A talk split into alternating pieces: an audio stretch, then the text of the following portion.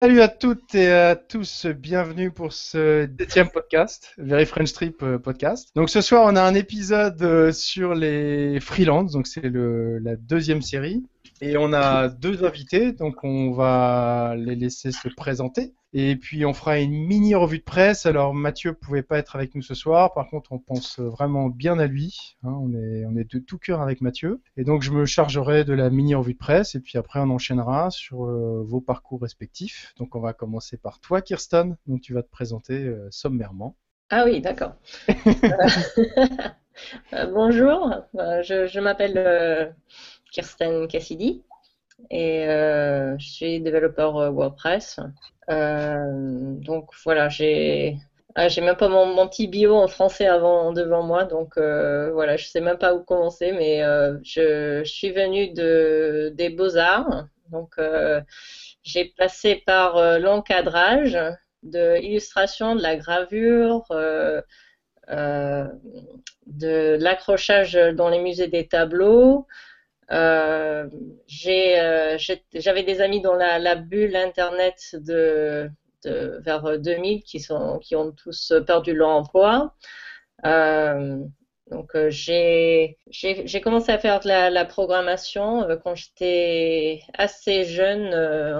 j'étais dans une école qui avait un peu de tout. On avait des, des écrans ambre de DOS. on faisait des, des booléans, des, mind maps, euh, donc euh, tous les principes de la programmation.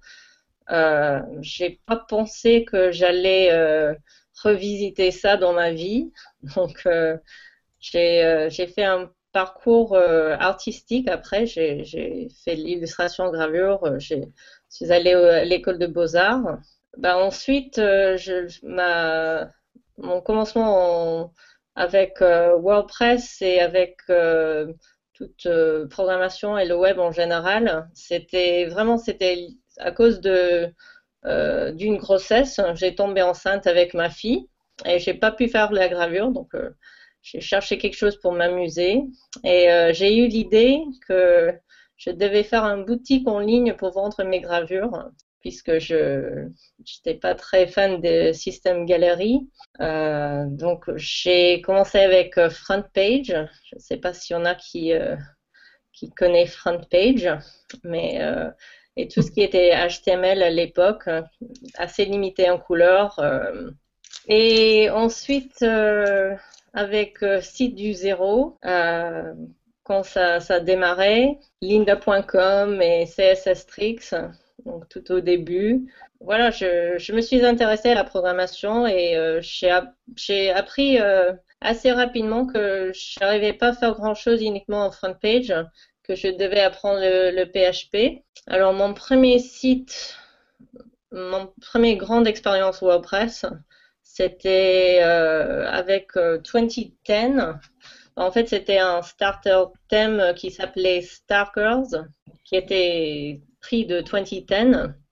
J'ai fini par faire un site intranet euh, dans l'hôtel où j'ai travaillé. Donc, euh, et j'ai fait ça avec WordPress et j'ai vu que c'était vraiment le seul euh, CMS que, qui pourrait être utilisé par les, employés de, l'hôtel où je travaillais, qui était assez logique pour, pour être utilisable. Donc, de là, en fait, euh, ce projet n'a pas trop marché. J'ai fini par euh, faire des, sites des amis, des clients, euh, famille, etc. Et voilà, je, suis tombée dans le, freelance. Peu après, j'ai commencé à avoir plus de clients. J'étais moins intéressée par l'hôtellerie où je travaillais, donc j'ai commencé à avoir des clients d'hôtel.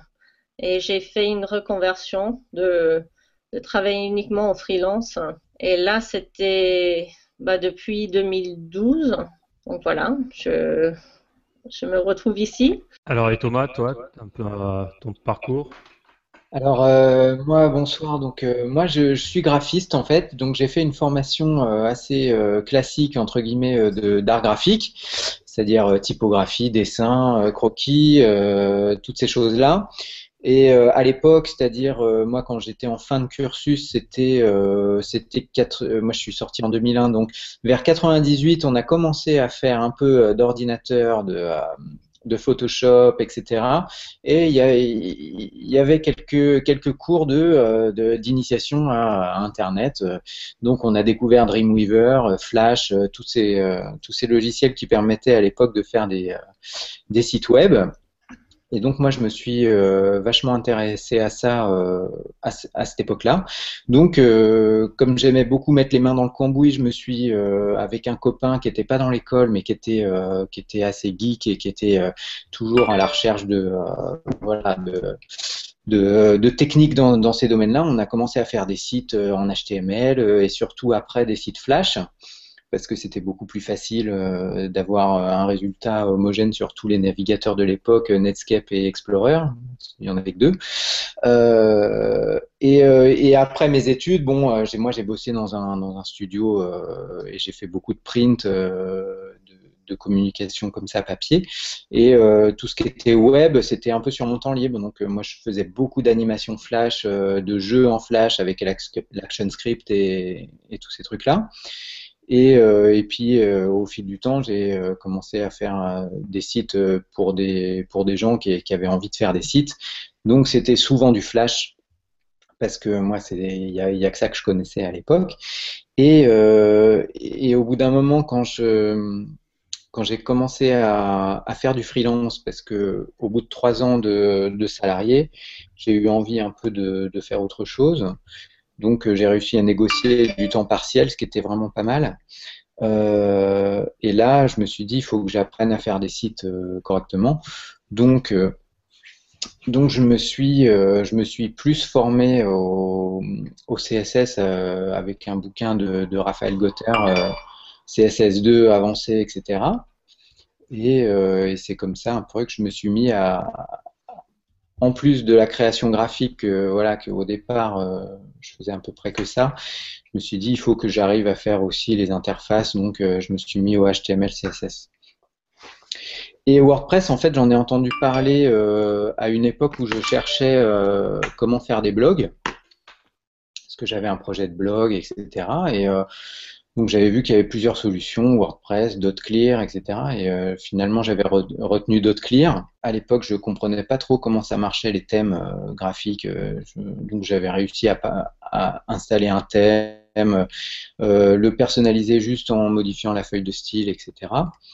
Et donc WordPress, après j'en ai plus entendu parler jusqu'en jusqu'en 2010.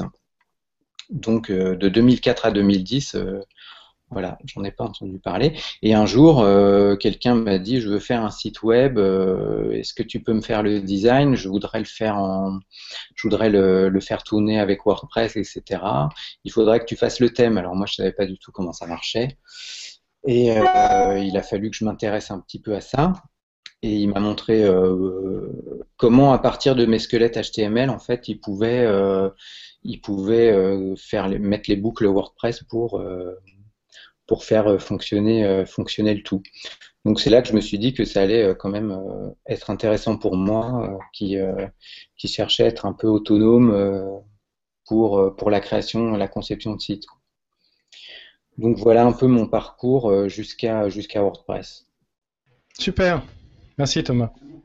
Et hum, donc avant qu'on démarre, en fait, euh, Mathieu normalement fait la revue de presse. Donc là, je voulais qu'on parle un peu ce soir de la, dernière nouveauté de, WordPress. Euh, enfin, c'est plutôt automatique qu'a sorti euh, cette application qui s'appelle Calypso. En fait, qui a fait pas mal de bruit là très récemment. En fait, c'est une application qui d'abord euh, fonctionne sur Mac, je pense qu'ils vont l'étendre aux autres plateformes, mais qui permet en fait de se connecter à un back-office WordPress. Alors c'est plutôt orienté WordPress.com, mais si vous avez Jetpack, en fait, vous pouvez le faire avec un, site auto-hébergé. Et là où il y a eu beaucoup de remue-ménage, c'est que hum, les gens avaient l'impression, puisque tout est fait en, avec Node.js et JavaScript, que ça serait la fin euh, du PHP euh, dans WordPress. Euh, en fait, je pense que, enfin, de mon point de vue et de ce que j'ai entendu, c'est plutôt pour eux quelque chose d'expérimental, pour qu'ils puissent faire une démonstration de ce que pourrait être WordPress dans le cadre applicatif et pas non plus simplement back-office euh, côté euh, navigateur. Et je suis persuadé que PHP va pas s'arrêter comme ça. Voilà, donc, mais en tout cas, l'expérience est très intéressante. Il faut savoir que ça marche quand même avec des, des sites quand même qui sont très très standards, hein, c'est-à-dire page, article. Si vous avez des custom post types, ça marche pas. Si vous avez des champs personnalisés, ça marche pas non plus. Donc, euh, par contre, ça peut donner des idées. Si effectivement, on pouvait, des gens pouvaient développer des applications mobiles qui fonctionneraient avec tous ces autres contenus, ça serait merveilleux. Voilà. Qu'est-ce que vous en pensez, vous autres, par rapport à Moi, je l'ai essayé. J'ai pas pu me connecter. Moi, je suis sur euh, Engine et on peut pas se connecter parce qu'il faut activer certains trucs. Euh, il faut activer notamment les, non, les mises à jour automatiques pour que ça fonctionne. Euh, il faut Node.js. Et... Il faut Node.js et tout, tout le reste. Euh, vous avez testé, vous Est-ce que vous avez pu tester avec des, sites plus standards? Euh, Moi, j'ai eu un client qui l'a testé. Donc, euh, j'étais sur Hangouts avec lui pendant qu'il testait. donc, après, c'est la liste à faire, des choses à faire. J'ai pas trop d'avis là-dessus encore. Hein. Donc, j'ai pas testé personnellement. Mais oui, j'ai suivi un peu la discussion autour. Et puis euh, voilà, l'idée c'est open source, hein, donc je pense que c'est une bonne chose à explorer. Euh, c'est sûrement bien fait. Euh, j'ai beaucoup de confiance en automatique. donc oui, je, je, pense que ça serait bien. Après, est-ce que ça, vraiment, ça va vraiment être adopté par la communauté WordPress? On verra. Je pense avec, du, avec le temps parce que euh, déjà de passer euh, de PHP à JavaScript, euh, c'est quelque chose que tout le monde n'est pas capable. Et un avantage de WordPress, c'est que déjà c'est assez facile à apprendre, tandis que voilà ce que je vois sur Calypso, ça n'en a pas trop l'air. donc voilà, on verra. Alors c'est marrant quand j'ai vu moi l'interface, ça m'a tout de suite pensé à ce qu'a fait Rainmaker. C'était dans l'esprit. Hein. Bah, justement, est-ce que vous pensez que c'est pas l'avenir des dashboards personnalisés finalement? Est-ce que c'est pas le premier cas d'application Ça va pas être ça et, et de permettre du coup d'avoir des, euh, des, expériences utilisateurs un peu différentes? Hum, hum. Oui, parce que la REST API permet vraiment ça. Bon, il y, a Maxime qui nous, qui ping euh, en disant qu'il a fait un article sur son site. Euh. Oui, et on le met. D'ailleurs, je l'ai lu et on le mettra dans les liens. Il y a aussi un podcast avec sur Postatus avec un interview de Matt euh, il est sorti ce matin euh, sur le sujet, justement. On mettra tous les liens dans l'article. Dans Thomas, toi, tu l'as essayé? Moi, je n'ai pas encore essayé. Euh, je, voulais l'essayer quand j'ai entendu parler de ça. Après, j'ai vu que ça marchait essentiellement avec WordPress.com, sauf si on avait installé Jetpack. J'ai aucun site qui a Jetpack. Je l'ai pas. voilà, j'ai pas encore fait l'essai sur un de voilà, sur un site de test, euh, il faudrait que j'installe Jetpack et que je, regarde un petit peu. Mais j'ai pas, j'ai juste lu les retours des gens. Euh, voilà, effectivement, euh, ces articles sur est-ce que c'est la fin du PHP dans WordPress. WordPress veut abandonner le PHP. Bon, ouais, non, effectivement, je pense pas que que ce soit aussi radical, surtout que bah, y a, ok, il y a, y a, le back-office de WordPress, etc., mais il y a tout l'écosystème des plugins euh, qui, euh, voilà, euh, qui sont toujours développés en PHP, le temps que tout soit migré en JavaScript. Enfin, je ne vois pas comment ça peut se faire en, en si peu de temps, quoi. Ouais, surtout qu'au niveau SEO, alors ça, c'est plus Thierry qui va nous en parler, mais ça pose pas un réel problème si tout était en JavaScript? Euh, ben non, si c'est le, front après derrière, ça peut. Là, là on parle de, là, on parle de back office en fait. Oui, oui, bien sûr, mais s'il y a un euh, moment, parce que je parle de ça, parce qu'il y a aussi euh, quand même pas mal d'articles qui traînent sur les thèmes qui seraient construits sur l'API REST, donc qui seraient sur JavaScript également. Donc, euh, est-ce que ça posera un problème au niveau du SEO Non, après, ça, maintenant de plus en plus, Google sait interpréter le JavaScript et il ah, sait parcourir les sites. après, comme tout, comme tout site, il faut avoir des bonnes pratiques et, les respecter. Quoi. Donc, mm. Euh, donc ça, non, je pense que c'est pas, c'est pas un, c'est pas un problème. D'accord. Tu veux enchaîner, euh, Thierry? Non, vas-y. Donc on va. L'intérêt, c'est parce que dans la, dans la, petite présentation de chacun, c'est que en fait, euh, à part Thomas qui était finalement un peu dans le dans le domaine en fait au départ, mais je crois qu'on est tous on vient pas de l'informatique à la base et enfin du, du, du développement quoi. C'est ça qui est, qui est, plutôt intéressant, je trouve, dans la plupart des, des, des profils qu'on rencontre quoi. Bah, c'est peut-être lié aussi aux âges, euh, enfin nos âges aussi. Parce que euh, non, je veux dire, je pense que c'est. Tu veux dire qu'il n'y avait pas Internet à notre époque, c'est ça? Non, je veux dire, on a, on, a, on, a tous les, on a tous les quatre assisté quand même à la, à la mise en place du web, enfin de, où il a commencé vraiment à se développer. Donc je pense que c'est quand même vachement lié à ça aussi. Il n'y avait pas vraiment de, de profil ou de, de, formation qui existait. En tout cas, à mon époque, c'était comme ça. Ah, même les ressources en ligne, ça n'existait pas au départ. Euh, c'était. Ben, au, ouais. au Beaux-Arts, on a eu un intranet très très tôt, en 94, et on a eu des initiations au web, mais de manière complètement informelle. Euh, sauf qu'à l'époque, bon, vous le disiez, euh, il fallait quasiment développer sur, pour les deux navigateurs. Quoi. Donc ça, moi, ça me, ça mm. me plaisait pas vraiment cet aspect-là. J'étais pas super fan. J'utilisais en tant que, enfin, comme outil. moi, je l'ai plus développé, enfin, je l'ai plus utilisé euh, parce que j'ai bossé après en Thaïlande et c'était dans les universités euh, très utilisé. Euh, Peut-être moins en France, mais bon, comme tout le monde sait, c'est le Minitel qui a plombé euh, Internet en France, donc ça n'a pas démarré aussi vite en France. Bah, moi, j'étais à, New York et bon, c'était un peu, voilà, c'était, il y avait, ben, il y avait la première version d'Illustrator que voilà, tout le monde euh, essayait, mais euh, personne n'était convaincu. Euh, c'était les, les, vieilles méthodes qui attiraient plus que, que tout ce qui était web et bon web ça c'était pas vraiment ouais c'était comme un passe-temps plutôt je pense mmh. même au niveau université sauf dans les, les grandes universités Bon, on va, on va commencer par toi, Kirsten. Hein, désolé, on va faire un cycle. Euh, non, mais pour la première question. Donc, euh, ma première question, ce serait bon, vous êtes tous les deux freelance. Euh, savoir un peu, bah déjà, est-ce que tu as un bureau, tu travailles chez toi, et si soit tu as un bureau, soit tu travailles chez toi, comment tu organises ton temps de travail? Alors, je travaille chez moi. Mm-hmm. J'ai pensé à plusieurs reprises de, faire un coworking.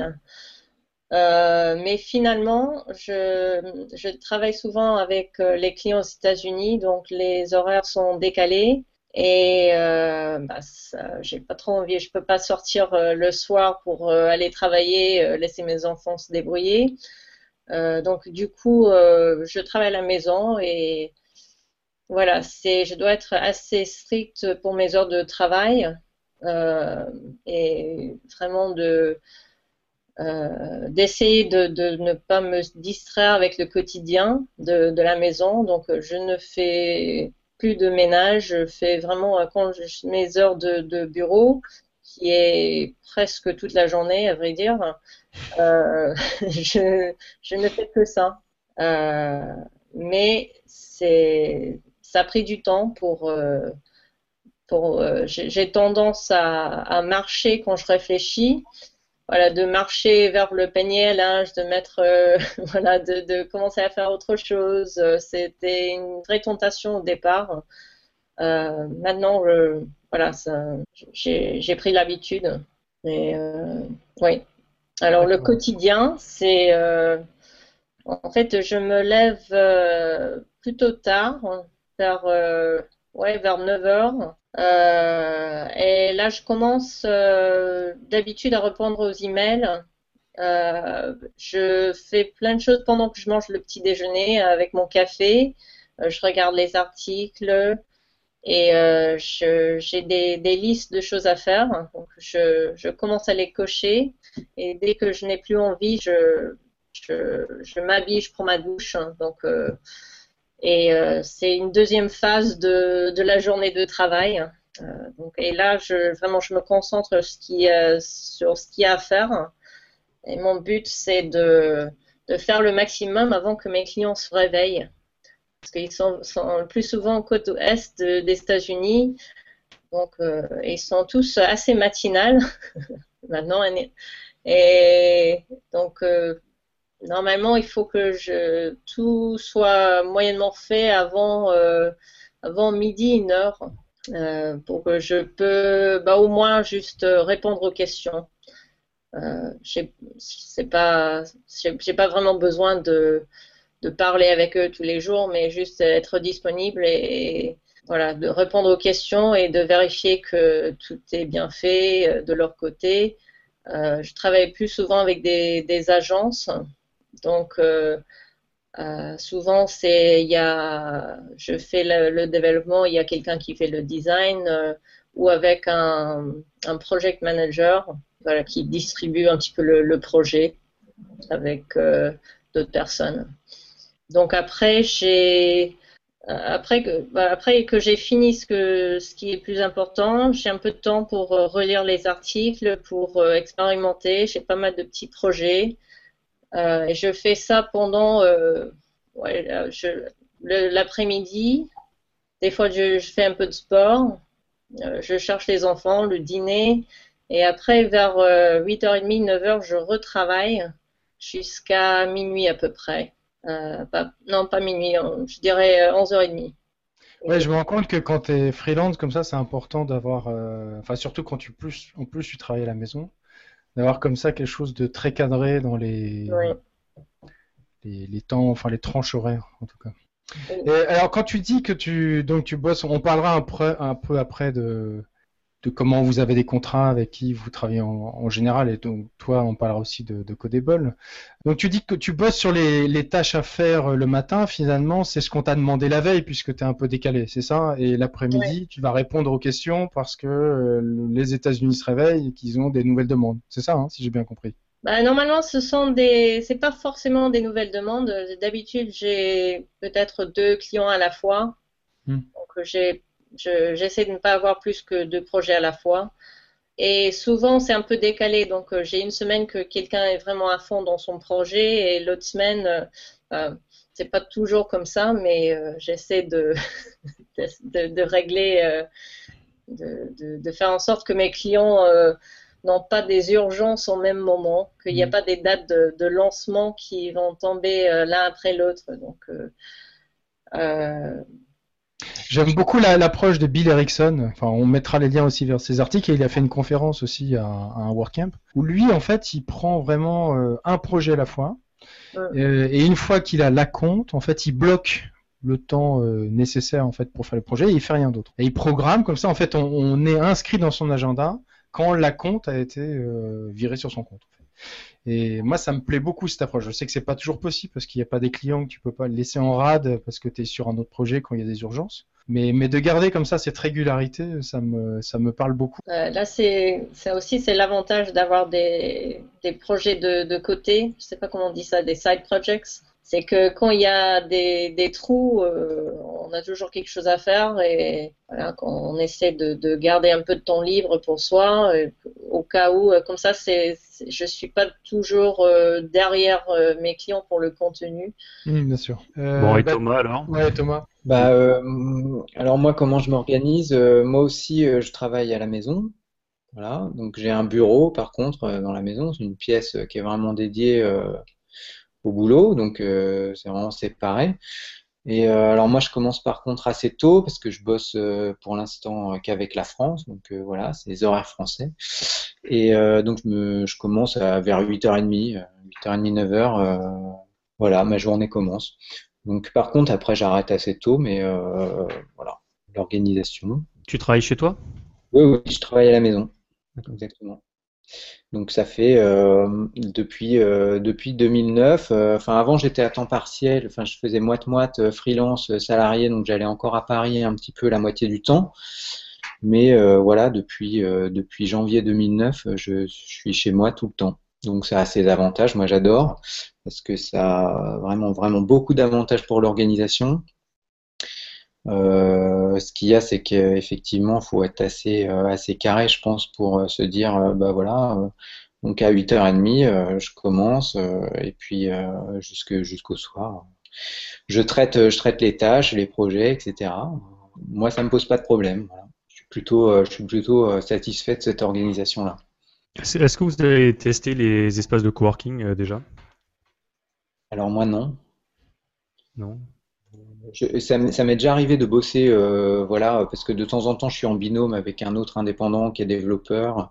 Euh, ça nous est déjà arrivé de bosser ensemble, alors soit chez moi, soit chez lui, soit même ailleurs. c'est plutôt sympa.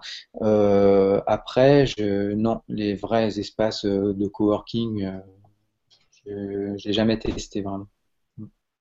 moi non plus. J'ai, j'ai pas testé.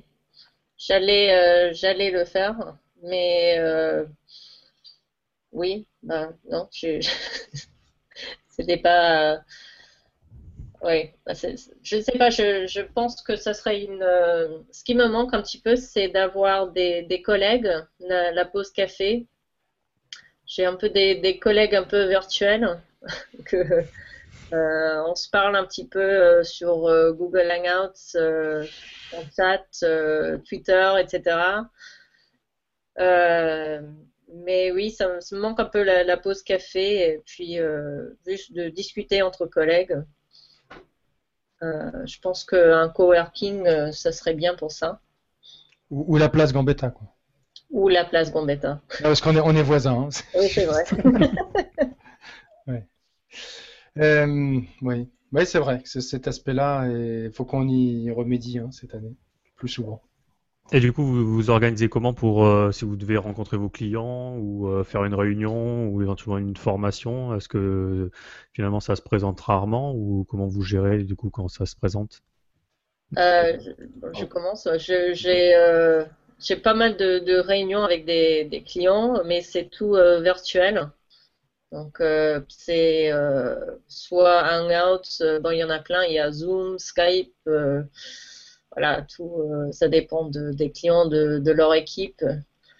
Euh, donc normalement, je, fais des réunions le soir, après que les enfants sont au lit. Voilà. Euh, si je dois rencontrer des clients, si j'ai des fois j'ai quelques clients en France, donc je, vais chez eux. Ouais, une fois, une fois ou deux, j'ai eu des gens qui, qui sont passés à la maison, mais bon, voilà. J'ai fait un peu de ménage. Bon. Et, toi alors, euh, Thomas, quand tu as des bah, réunions bah moi, j'hésite pas à me déplacer chez les clients. Euh, il y en a pas mal à Paris, donc euh, moi, je suis pas très loin. Il y en a pas mal autour de chez moi, donc c'est vraiment assez proche. J'en ai quelques-uns en province et des fois j'y vais aussi. voilà, ça me promène. il y en mon bureau est assez grand et euh, en fait il est bien placé parce qu'il est vraiment dans l'entrée de la maison, c'est-à-dire quand tu rentres, tu es dans le bureau et tu tu vois pas tu vois pas le reste qui est derrière. Donc en fait euh, voilà, tu vois pas le bordel. Donc c'est assez euh, c'est assez pratique parce que bah, je peux je peux recevoir aussi des gens, ça fait tout à fait sérieux et et c'est bien pratique des fois pour voilà pour parler d'un projet de vive voix pour ceux qui sont pas trop loin et qui n'hésitent pas à faire le à faire le déplacement. Mais euh, moi, j'aime beaucoup aller, euh, voilà, en rendez-vous à l'extérieur ou même euh, avec d'autres gens, d'autres indépendants avec qui je travaille, parce que, bah, forcément, quand on est tout seul toute la journée, il y a des moments c'est un peu long et ça fait du bien, voilà, de voir des gens, de parler en vrai. Et, et quoi qu'il arrive, quand j'ai des nouveaux clients ou des, voilà, pour moi, c'est assez essentiel de les rencontrer pour de vrai, pour, voilà qui m'expliquent euh, leurs problématiques, leurs envies, etc. c'est vraiment quelque chose pour moi qui est, euh, indispensable de, voilà, de se voir euh, dans la vraie vie. J'ai envie de rebondir donc parce que là on est un peu dans, dans l'organisation, on parle de réunions, on parle on a parlé un peu de comment gérait ses actions, mais est-ce que je, continue avec toi Thomas, est-ce que toi tu as un outil particulier pour gérer les tâches que tu as à faire avec tous tes clients? Euh, ouais, j'ai un outil. Il est là. un agenda. Voilà. Ah non, une, une to-do euh, physique. quand il y a des croix, c'est que c'est fait. c'est merveilleux. non, j'ai pas d'outil, j'ai pas d'outil numérique en fait. J'en ai essayé mhm. Et euh, ça me fait. Alors là, tu fais, tu fais, c'est une fiche par euh, projet ou par client? C'est quoi ces fiches? Alors, en fait, c'est des, euh, c'est une page par semaine. Avec, ah, d'accord.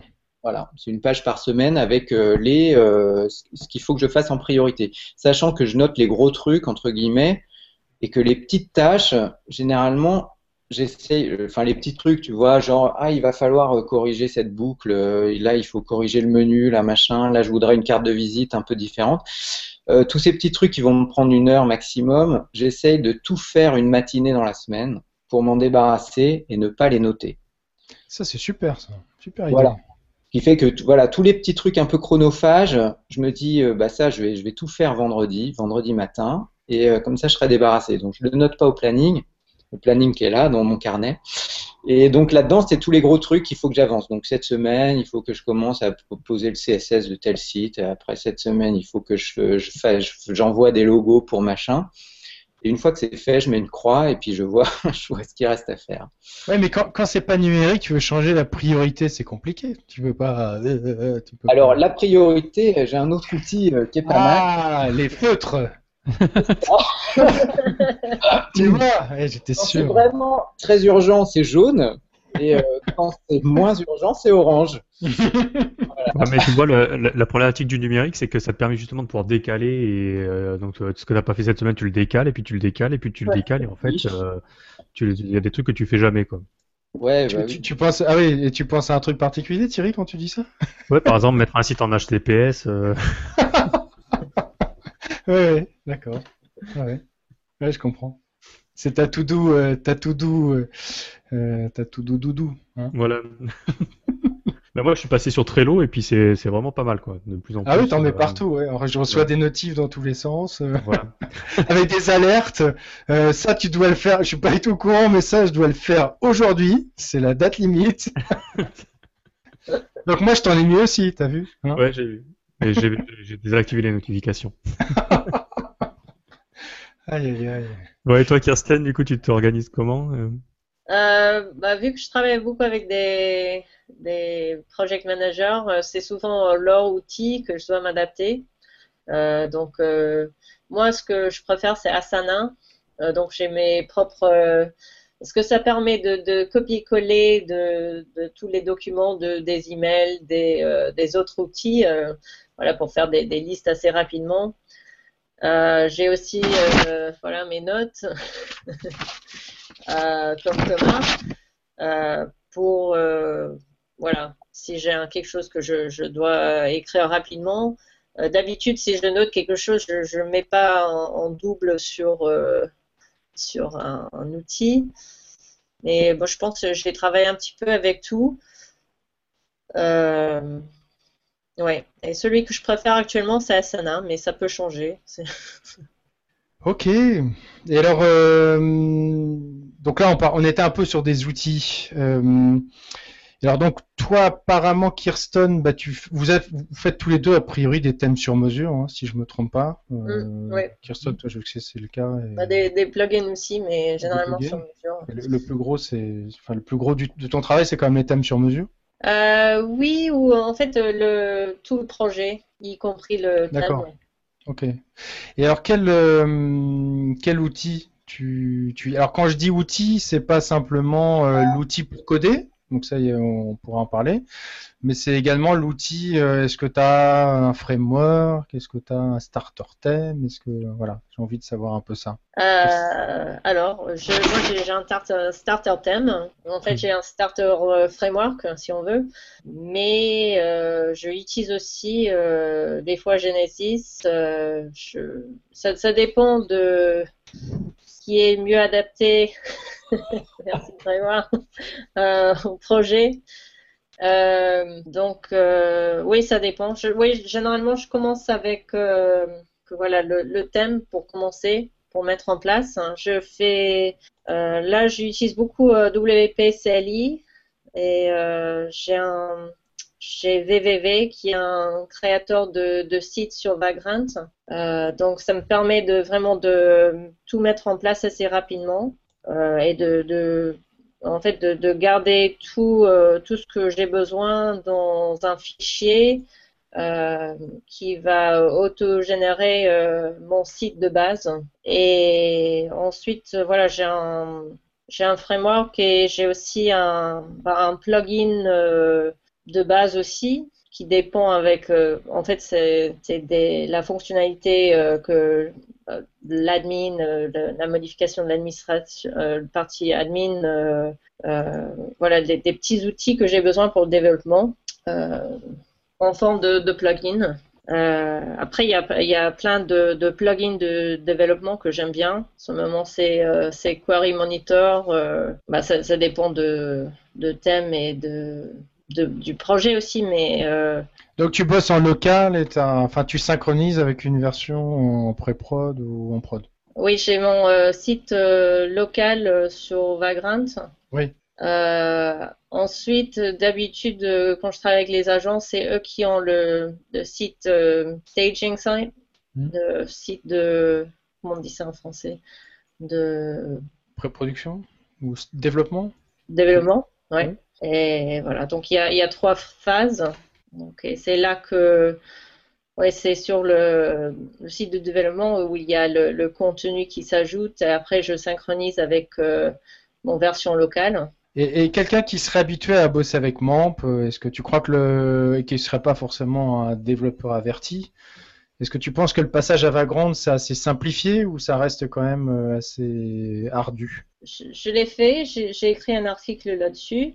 Mhm. On mettra le lien. Euh, qui est bon, c'est en anglais, mais normalement, si on, suit les instructions de, de Vagrant, c'est pas c'est pas en soi difficile à faire, mais après pour apprendre euh, des avantages de, de Vagrant, c'est vraiment avec le temps, en tout cas c'était le cas pour moi, que ça soit fonctionnel, c'est assez facile, euh, que ça soit mieux que MAMP, ça prend un peu de temps. Parce qu'au départ, il faut vraiment comprendre euh, comment ça marche et, et, surtout quand ça marche pas, pourquoi. Et puis réparer quand ça marche pas. Donc là, ça veut dire qu'on utilise la console, enfin le, le, terminal quand on est sur Mac? Euh, Moi, j'utilise le terminal. Oui. Donc ça, ça veut dire que si quelqu'un est donc euh, les, les, doigts qui tremblent un peu euh, quand il est au terminal, je, ne sais pas si c'est. Ouais, le, terminal, moi, je, je dis, c'est vraiment pas. Il faut vraiment pas avoir peur. Je, je... Oui, je sais, mais tu vois, même Chris Coyer, qui, qui est pas, euh, c'est pas, un manchot, hein. euh, il n'est pas super fan du terminal. Il prend surtout des GUI, tu vois, euh, même pour faire des commits ou autre. Donc je pense que ça dépend vraiment de. Il y a des gens qui sont très interface. Et c'est pas que c'est compliqué, mais dès que c'est un système en ligne de commande, tout de suite, ça. Bah, moi, je, je, je, préfère la ligne de commande, mais je pense que c'est parce qu'à un moment donné, j'avais mon Mac qui était très lente. Hmm. Et euh, donc euh, tous les, les GUI, euh, j'ai détesté. J'ai commencé vraiment à détester tout ce qui n'était pas direct. je me suis habituée à, travailler avec le, terminal. Et puis tu purgeais la mémoire en plus avec le terminal. Ouais, ouais, c'est ça, ouais. Donc, mais, mais bon, après, maintenant ça va. J'ai bricolé mon ordi un petit peu. Hmm. mais bon, j'ai resté quand même, je trouve c'est plus rapide. C'est tout simplement c'est plus rapide. Ouais, mais je crois que c'est vraiment deux mentalités. Hein. Euh, moi, je suis assez aussi ligne de commande. J'aime bien lancer ou, ou, faire des commandes. Moi, j'utilise euh, Alfred hein, sur Mac, un launcher mm. qui permet de faire plein de scripts ou autre. Mais voilà, je pense que c'est vraiment, euh, ça dépend des, ça dépend des personnalités.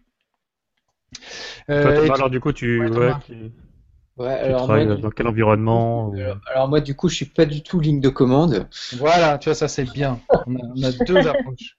Je suis, euh, non, je suis assez allergique à la ligne de commande. Alors, je sais lancer quand il faut. Tu vois, le, tu vois, quand le doc déconne, euh, voilà, tu, tu le kills, euh, voilà, c'est pratique. J'aime bien. Après, ça redevient pareil. Le Finder, quand il déconne, tu le kills. C'est bien la ligne de commande. Alors des fois, je, j'ai déjà modifié un fichier vhost pour euh, le temps que les DNS se propagent et tout. C'est, bien pratique. Après, par exemple pour Git, pour euh, pour pour ces trucs-là, moi je peux pas quoi. Pour moi, une interface, une interface c'est quand même plus sympa d'avoir des boutons qui disent vas-y push, pull, machin. Je trouve, ça, je trouve ça un peu plus cool. La ligne de commande, voilà. Bon, c'est vraiment quand il n'y a pas le choix, euh, voilà, on sort le terminal, mais euh, il faut aller chercher dans le dossier utilitaire. En gros, c'est ça. Euh, et qu'est-ce que tu utilises du coup pour les pour le versionning comme comme GUI Alors le versionning, j'ai pour pour Git, j'ai Tower. Ah ouais, c'est génial. Oui, j'adore Tower. qui, est, assez bien. Voilà, qui est payant et tout, mais qui est, qui est sympa. Ouais, moi j'aime beaucoup Tower. J'utilise quand je fais les deux, moi, hein, mais quand j'ai besoin d'être un peu plus confortable, de voir les modifs, de chercher dans les modifs, euh, le terminal, c'est juste pour moi euh, imbuvable. Hein, donc... Tower, c'est parfait. Tower, c'est sympa, voilà, tu vois bien tous les échanges, tous les commits, euh, les avatars et tout. Euh. c'est bien. C'est vraiment quand je dois rechercher quelque chose ou que je fais un point sur des, des commits. Ça, je peux pas te dire, j'ai jamais fait. Et, alors sinon, tu as un thème à toi, tu fais quoi? Tu, J'imagine tu as un système de parents-enfants? Alors, euh, j'ai pas vraiment de parents-enfants parce que je fais que du thème parent. Euh, je fais rarement du. Alors, c'est un truc, je suis en train de réfléchir parce que je me dis qu'il faudrait peut-être que je me fasse un thème parent et qu'après je fasse des enfants pour les clients, etc. Pour l'instant, j'ai qu'une sorte de starter thème qui à chaque fois est dupliqué en fait pour euh, pour chaque client et euh, et qui est personnalisé. Euh, moi, le seul truc qui est qui est commun à tout ça depuis depuis un an, un an et demi, c'est un framework CSS que j'ai que j'ai que j'ai que j'ai que j'ai créé au fil du temps, voilà, donc qui me permet d'avoir toute une série de classes tout, une, tout un système de grilles. Et ce qui fait que le markup HTML et tous les styles sont, sont hyper rapides à mettre en place. Avec un compilateur ou standard euh? Comme ça, voilà. Oui, tu n'utilises pas ça sous LESS ou... À l'ancienne. Voilà. Alors ça, ça, c'est ça, j'ai regardé, c'est pareil. Euh, il faut que je regarde encore. Alors, si, si, tu aimes les interfaces, je te, je te recommande vivement CodeKit. Comme ça, là, as... parce que sinon, tu es obligé de passer par les lignes de commande pour installer. C'est pour ça je t'en parle. J'avais repéré CodeKit qui m'avait l'air bien. Qui ouais, l'air bien. Très bien, très bien. Pour faire la minification et, mmh. plein d'autres petites choses. Donc, euh, non, pour le moment, euh, enfin, en même temps, moi, j'ai des projets d'assez petite euh, à moyenne envergure, ce qui fait que SAS, euh, les variables, euh, les mixins et tout, pour l'instant, ça me sert pas, ça me sert pas énormément. Enfin, ça me, je sais pas si ça me simplifierait beaucoup, beaucoup la vie dans, le, dans le workflow entre guillemets. Hmm. Sûrement un petit peu, mais bon. pour l'instant, pour l'instant, je suis assez carré sur une feuille de style, voire deux qui sont après de toute façon compilés, minifiés, etc. Mais euh, voilà, j'ai un, un, petit framework qui, euh, qui, gère les grilles et les styles de base et une deuxième feuille de style qui fait le custom du, thème euh, que je dois faire. Donc en gros, moi, c'est mes, mes projets, c'est souvent soit de la création de thème d'après une créa, soit la création graphique puis la création du thème. Voilà, voilà en gros. Euh, et, sinon, en outil, j'utilise Coda et c'est tout. Et en local? Et alors en local, MAMP, voilà, MAMP, euh, des bases locales. Et après, donc je travaille euh, le gros en local et à l'ancienne, je transfère tout en FTP et je fais un coup de SRDB pour voilà remettre la base, enfin changer l'URL de base. Pour l'instant, j'ai essayé de regarder Vagrant, c'est pareil, il faut que je regarde encore, je pense. Est-ce que tu as déjà essayé euh, Transmit comme client FTP oui, alors j'ai Transmit, j'ai Transmit et Coda, donc euh, ça Tu peux synchroniser toi facilement une version locale et pas la base de données, hein, mais tout ce qui est fichier. Tout ce qui est fichier. Et euh, ça marche super bien. Hein. Moi, j'utilise mmh. euh, tout le temps. Notamment quand tu dois synchroniser un moins les médias et que le, client a beaucoup bossé dessus, tu veux récupérer et mettre à jour en local. C'est vrai que de temps en temps, moi, je fais une V1 qui est en ligne.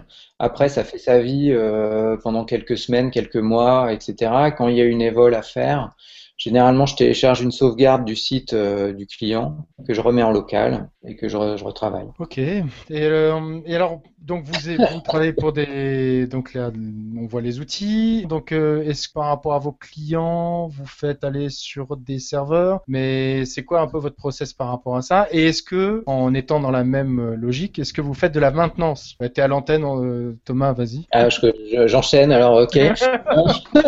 ah, mais comme ça, on casse un peu le rythme, tu vois. Ouais, d'accord.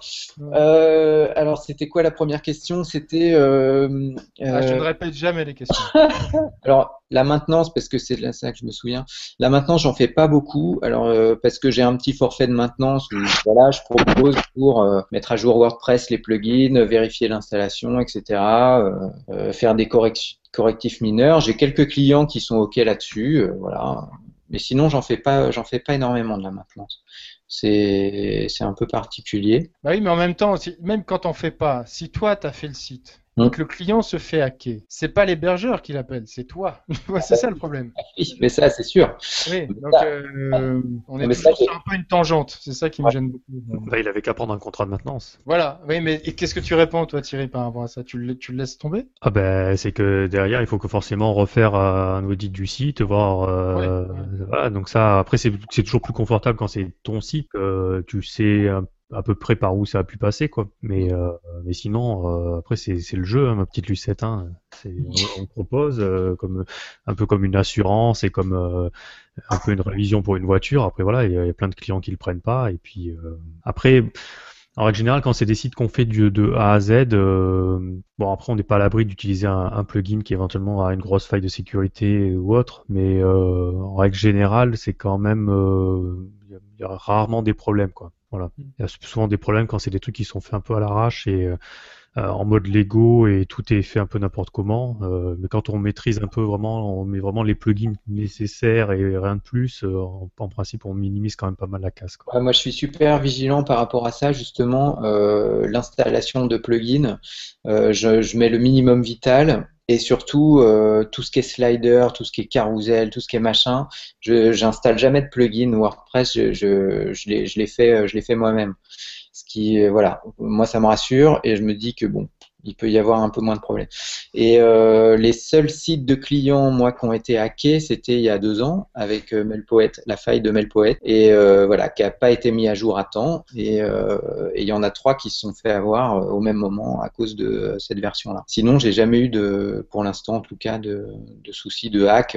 voilà, parce que les installs sont assez assez simples. Les, la liste des plugins est assez réduite. Tu héberges où les sites? Euh, bah, Alors ça dépend. Moi, euh, moi, des fois, quand on me demande, je conseille Gandhi euh, ou alors O2 Switch ou alors mon arrobase. J'évite de, de enfin, je, je conseille plus du tout OVH ni One on One, tous ces, ces, trucs-là.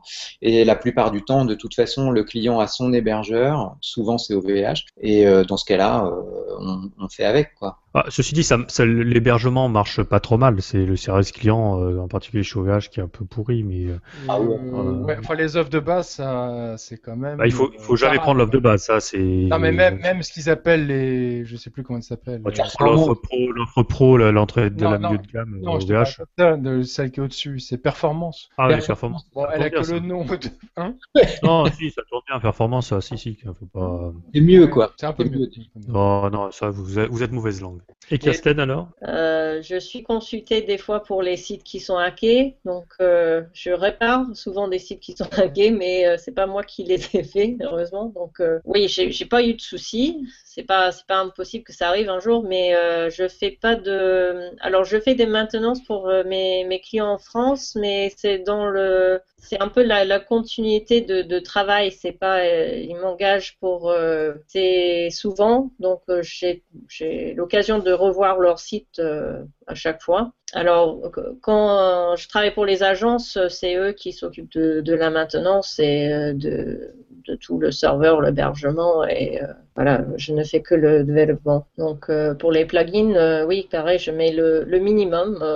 voilà, je fais beaucoup de recherches pour les plugins. Souvent, j'ai des clients qui sont super fans d'un plugin qui a l'air de répondre à tous leurs euh, problèmes et c'est souvent, euh, je trouve que les, plugins les plus simples sont, sont les plus souvent euh, utiles. Je sais pas, j'utilise pas beaucoup de c'est normalement pas, moi qui ai la décision. Ben, c'est normalement c'est toute l'équipe qui, fait des décisions pour les plugins, mais voilà, j'essaie de garder ça au minimum. Et après, euh, ils ont, ils ont souvent quelqu'un qui s'occupe de, la maintenance.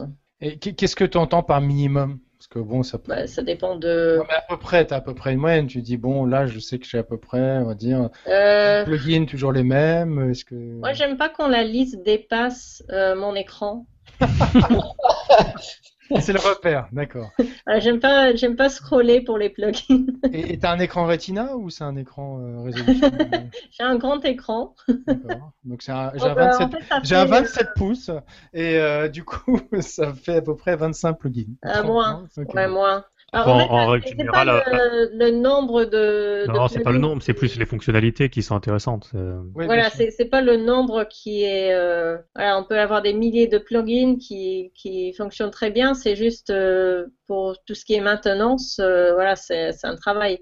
Alors justement, ça fait une bonne transition, c'est que vous conseillez quoi comme plugin euh, minimum à installer en fait de, Quels sont ceux que tu mets euh, systématiquement euh... Alors systématiquement, je mets Query Monitor. ça c'est pour la partie développement, ça plus? Oui, c'est la partie développement. je mets souvent ACF.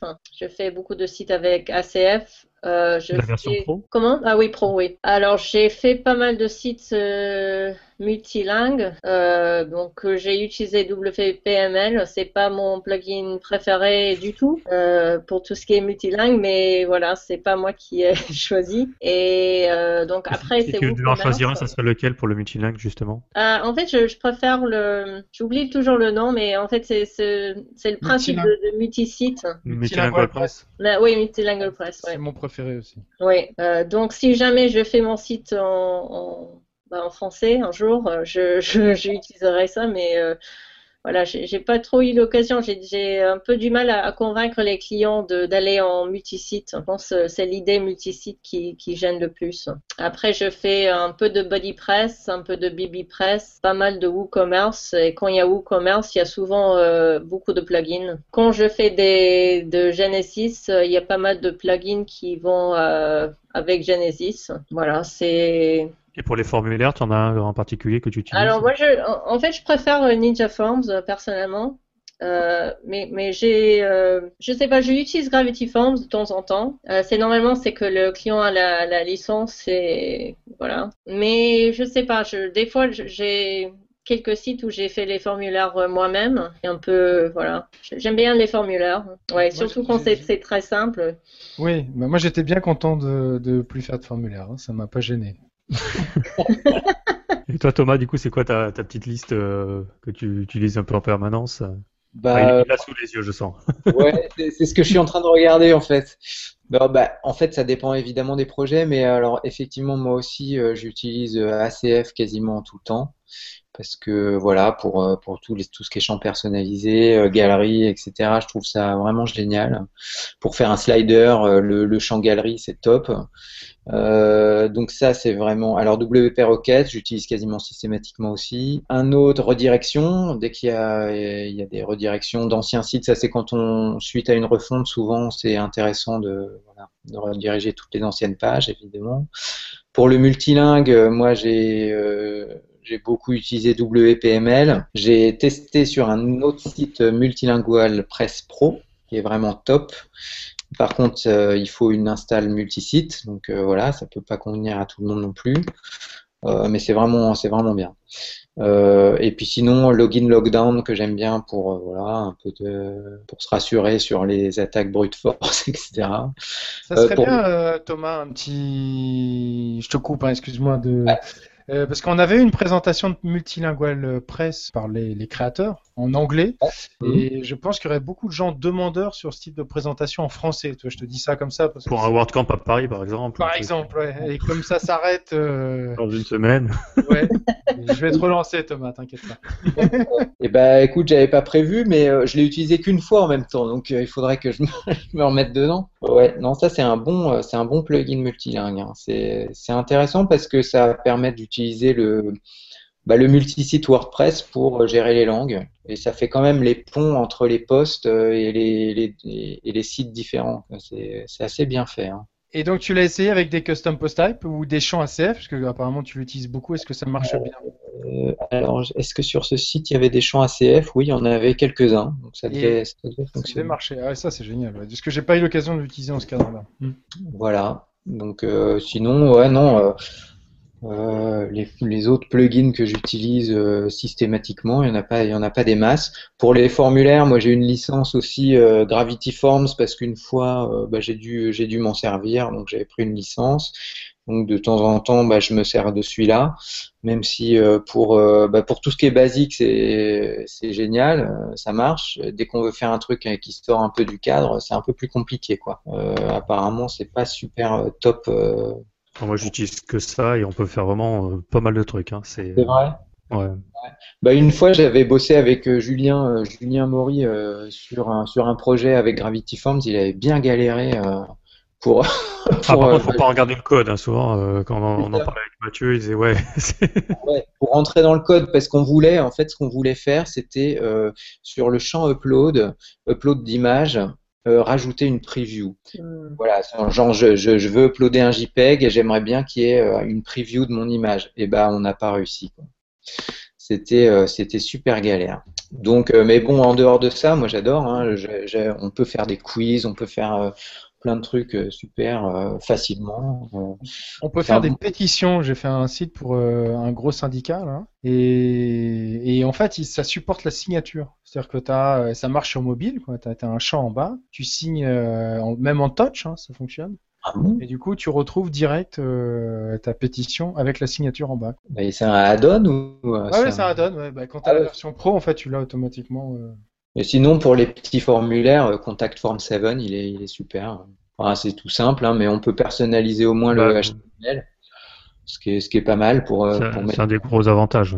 Ouais, voilà. Allez, moi, j'y vais aussi de ma liste. Hein, ACF aussi. Euh, euh, Behavior Builder pour euh, dès qu'il y a besoin d'avoir un, constructeur de, de pages. Euh, J'utilise aussi beaucoup Black Studio, TinyMCE pour en fait pour avoir un éditeur euh, WYSIWYG dans les widgets. Euh, Gravity Form, Post-Type Order qui permet de pouvoir faire des classements dans ces post-types. Euh, donc ça, quand tu parlais tout à l'heure des galeries, tout ça, selon un peu ce qu'on veut faire. par exemple, moi, j'ai souvent des cas où on doit gérer du des trombinoscopes ou euh, donc je crée un custom post-type pour gérer le personnel et puis là on peut du coup les ordonner, mettre le patron en haut. Enfin bon. Ouais, c'est ça. les trucs un peu chiants d'habitude. Euh, J'utilise beaucoup euh, Restricted Site Access en fait qui permet quand on est en phase de, de, de, de développement en fait, pouvoir bloquer le site ah et donner accès au, au, client en fait, mais que le site soit pas crawlé en fait. Du, euh, dès qu'on arrive sur le site, il demande un login, un mot de passe. donc ça c'est plutôt bien foutu. J'utilise SF Move Login en fait qui aussi euh, qui permet de, changer les URL de l'admin euh, de WordPress, des perroquettes euh, et puis sitemap page de Tony pour faire les plans de les plans de site qui est, plutôt bien foutu. C'est un peu en fait là c'est vraiment ce que j'utilise quasiment sur tous les sites. Et login logo, évidemment, pour mettre le, logo du client sur. Ah, ça, j'en ai un qui s'appelle Eridan Custom Login Dashboard, en fait, qui permet de faire des trucs un peu poussés qui permet de mettre le logo, la couleur de fond, enfin voilà, en deux trois trucs, euh, et qui a l'avantage de pouvoir faire avoir un système d'import-export. Et euh, donc tu peux comme ça avoir un fichier de configuration et après hop, t'as juste à changer éventuellement euh, le, le, logo et hop, t'as toujours le même design quoi du coup. Un autre qui est très bien et très utile, c'est user switching. Si jamais il y a des, des questions de, de capabilité, mm. là c'est, j'utilise très très souvent aussi. Euh, moi j'utilise euh, ACF, bien sûr. ACF. Euh, j'utilise Member systématiquement. Ah oui, Member. j'utilise DB Migrate Pro beaucoup pour synchroniser en fait le site en local et le site en ligne ou deux sites qui seront en ligne. Euh, j'utilise euh, Gravity Form systématiquement aussi. Euh, j'aime bien User, c'est Switch User. Je crois que ça, je crois que ça doit être le même que toi, hein, Kirsten. User, c'est les gens de Blackburn. Oui. Ah non, moi j'utilise un autre. C'est un, un, un, japonais, le développeur.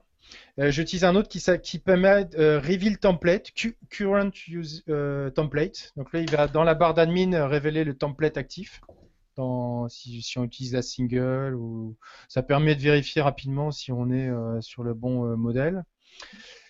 Euh, de mémoire comme ça, qu'est-ce que j'utilise Passport Protected aussi, c'est pas mal. ah oui. Sans créer de compte, de bloquer l'accès. Par mot de passe, ouais. Ouais. Mm. Au niveau, alors Genesis, on a un truc qui s'appelle Genesis Hook. Alors c'est pas le terme exact, mais ça révèle tous les hooks en fait de Genesis en front. Au niveau des sliders, euh, qu'est-ce que je prends? Quand j'ai besoin, je prends MetaSlider. Euh, sinon, je fais un truc maison avec un, plugin jQuery qui s'appelle Slick Slider, qui est assez génial, que j'utilise soit avec une boucle ou alors avec effectivement le, add-on d'ACF, et donc ça marche très très bien. Euh, et alors pas mal de plugins maison en fait que j'installe euh, systématiquement. C'est vrai que pour tout ce qui est login, etc., c'est des trucs maison que je fais. Pour les post types, c'est pareil, c'est des trucs maison. Je fais aussi des trucs maison pour personnaliser la barre d'admin, pour la barre d'outils pardon de l'éditeur que je simplifie au maximum en fonction des projets. Pour, le faire en une ligne en fait, euh, avec vraiment que l'essentiel. Et globalement, je crois que j'ai fait le tour. Ah, il y en a que j'aime bien quand j'ai besoin d'un builder, c'est Page Builder que j'associe avec. Euh, alors, on n'a plus besoin de prendre euh, Black Studio Tiny MCO Widget puisque euh, SiteOrigin l'a intégré en fait au, builder. Et ce que j'adore avec leur builder, c'est qu'ils respectent déjà vraiment les standards et ils se calent sur les widgets.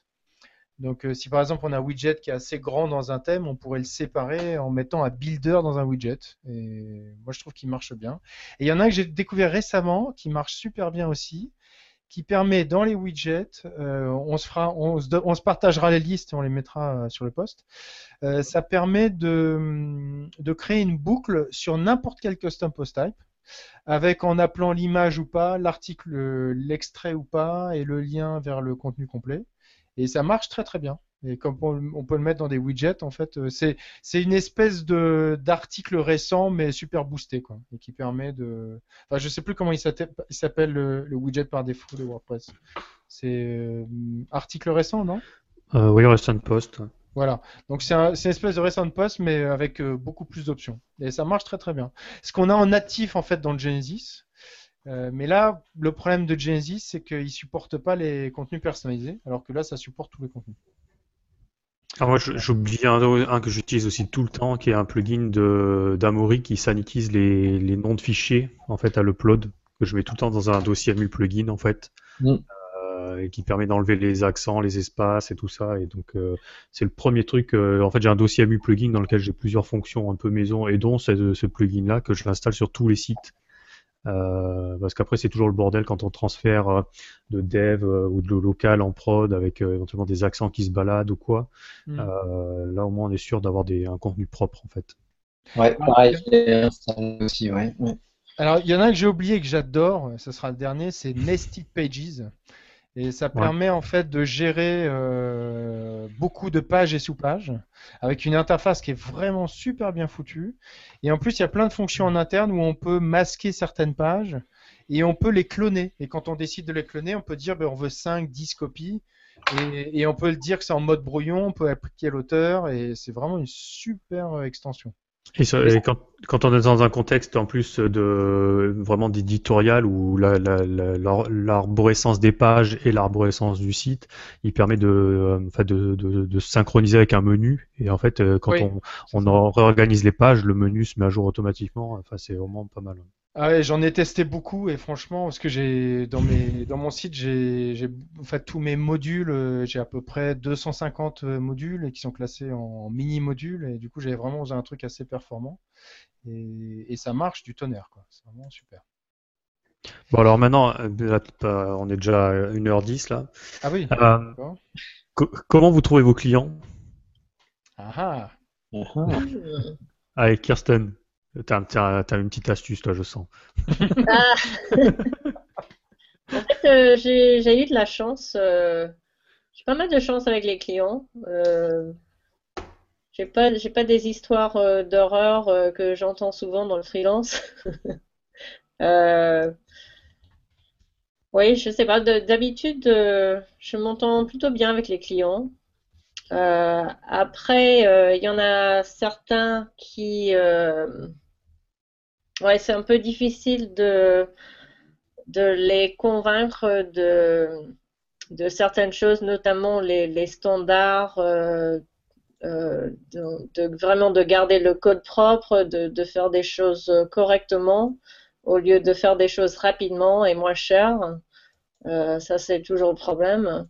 Et surtout quand je sais que ça va être moi qui interviens quand ça ça marche pas parce que c'était fait rapidement et euh, voilà avec des, plugins euh, voilà.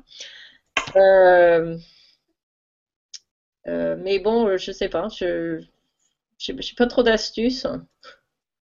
J'ai des clients de de plusieurs nationalités mais, tu peux parler aussi quand même du, service là que tu. que ah oui, je travaille aussi dans, les. Je travaille avec euh, Codable. Voilà, Codable. Il y a un service, euh, c'est là que je, retrouve la plupart de, mes clients. Hmm. Ben, c'est un petit peu comme, euh, comme bon, on va dire, Elance ou ben, il y en a d'autres aussi. mais c'est uniquement pour WordPress.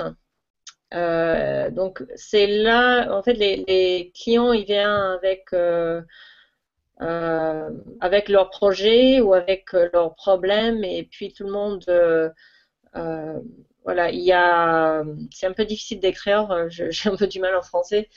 Euh, mais tout le monde suggère ce qu'il faut faire et ils mettent un prix, c'est un prix, prix euh, global, donc euh, c'est au choix du client qui qu'il va choisir après. Donc il y a, des petits projets, il y a des grands projets. J'ai commencé avec eux il y a peut-être un, an, un an et demi. Et donc en fait là ce sont des, vraiment des, clients euh, récurrents, euh, comme je disais des agences. Donc euh, donc j'ai pas vraiment besoin de, chercher des clients. Ils, viennent voilà quand ils ont un nouveau projet, ils m'appellent si je suis disponible. Sinon il y a quelqu'un d'autre sûrement. par contre, je, si, je, si je passe à quelqu'un d'autre, je, risque de les perdre aussi. Donc voilà, c'est un peu le jeu. Mais aussi, ça, marche bien parce qu'ils payent euh, d'avance. Euh, et euh, l'argent est gardé par en escroc. Est-ce qu'on dit ça en français? Non, escroc, non. non, ça c'est. Non, c'est pas escroc comme escroc, c'est avec W à la fin. Ah, c'est à compte Ce sera un à compte ou... Ouais, c'est un peu gardé par la banque. C'est de l'escompte. C'est de l'escompte. Peut-être euh, il y, a un mot français qui est. Escompte. Escompte. Escompte, d'accord. Voilà. Voilà, donc euh, je ne suis pas payé euh, tant qu'ils ne cochent pas que le travail est terminé et eux, ils ont déjà payé. Ils payent dès le départ. Alors, ce qui est, en plus, c'est les, bon, c'est tarifs horaires, hein, c'est, c'est pas 99 Design où ils avaient tendance à niveler ah vachement vers le bas. C'est, c'est des bons taux horaires. Hein, alors, c'est vrai que c'est un peu déroutant au début parce que il y a, y a des petites tâches et puis chacun chatte en fait avec le client pour essayer de cerner euh, son projet. Et alors, ce qui est bien foutu dans le chat, c'est que on peut soit chatter avec le client et tout le monde s'y met et après fait son estimation, ou alors on peut chatter entre nous euh, de manière privée. Quoi. Et ça, j'ai trouvé ça assez bien fait. Oui, oui. Et après aussi, euh, une fois que la personne devient client, ça, bah, bah, il passe souvent directement. Oui, il n'a plus besoin de. Voilà, on peut parler du projet tranquillement sans avoir des autres. voilà, des, collègues entre guillemets qui ont leur idée, voilà, qui essaient d'avoir le projet aussi. Ouais, ça, c'est assez, amical quand même. Oui, ça va, je trouve que. Non, c'est très amical. Euh, et puis euh, tout le monde, euh, voilà, lors des, des World Camp, World Camp Europe, par exemple, voilà, je, on, dîne ensemble, etc. Donc voilà, c'est bien. Après, ils sont, ils sont choisis aussi. ils choisissent des ils choisissent des, des contracteurs qui ont déjà un profil WordPress euh, qui ont déjà travaillé dans WordPress, euh, qui ont voilà donc euh, et si ça marche pas, si s'il y a des problèmes, voilà, ils sont un peu rayés de, la liste. Toi Thomas alors? Bah, moi j'ai plusieurs types de clients. je ne vais parler que de ceux qui euh, voilà, dans, le web en tout cas, euh, je peux avoir euh, soit des, particuliers entre guillemets, des petits artisans ou des gens à leur compte, ou alors des PME, des petites entreprises. donc ça, tout ça, c'est des clients que j'ai en direct. Généralement, ça se passe plutôt bien. j'ai eu vraiment euh, qu'une ou deux galères avec des clients, avec des projets qui n'aboutissent pas ou, on s'embrouille et ça se finit mal. C'est arrivé deux fois. Euh, sinon, euh, j'ai un autre type de client, enfin j'ai un autre client, c'est en fait une agence de com qui, qui me sous-traite pas mal de, de création de sites. Euh, voilà, c'est pas ce que je préfère faire parce que euh, bah voilà parce que c'est le rapport agence euh, agence développeur entre guillemets, même si moi je me considère pas comme un développeur. Et voilà, on récupère un peu un bébé qui est déjà qui est déjà vendu et faut se débrouiller avec. Donc ça, c'est pas c'est pas les plans que je préfère. Ce que j'apprécie davantage, euh, effectivement, c'est d'avoir un client en direct euh, avec une problématique, euh, voilà, je veux faire un site, donc qu'est-ce qu'on peut faire, comment on peut le faire. La plupart des gens ne demandent pas expressément d'avoir un site sous WordPress, la plupart ne connaissent même pas d'ailleurs. c'est assez rare, moi j'en ai pas beaucoup qui me, qui me font des demandes spécifiques, ouais je voudrais un site et je voudrais le faire avec WordPress. Donc c'est plutôt toujours moi qui propose de le faire comme ça. Hein.